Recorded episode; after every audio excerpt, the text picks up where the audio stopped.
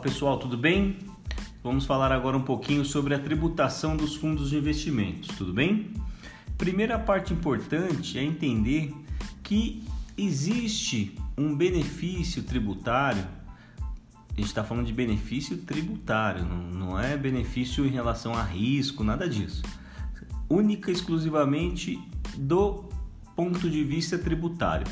Um fundo de ações ele tem alguns benefícios, como não cobrança de come-cotas, aquela alíquota semestral de antecipação de imposto de renda. Ele tem a menor alíquota né, da tabela de tributação.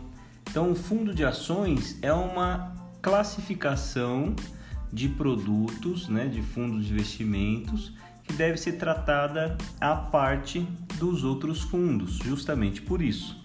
Então, o primeiro ponto importante, quando for resolver uma questãozinha ali de tributação, é separar os fundos de ações. Fiquem espertos e fala se o fundo tem mais ou menos do que 67% em ações, não é verdade? Ok, já verifiquei, ele tem mais do que 67% de ações. Fundos com mais de 67% do patrimônio líquido dele em ações é um fundo de ações.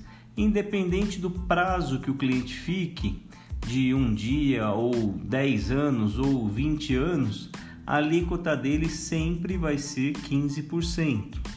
Fundo de ações não tem come cotas, não tem antecipação de imposto, tudo bem? Ele vai pagar 15% sobre o ganho. A incidência do imposto de renda, o fato gerador, vai ser somente no resgate. Fundo de ações não tem IOF. Fundo de ação não tem IOF. Tudo bem? Esse é um resumo bem rápido em relação aos fundos de ações.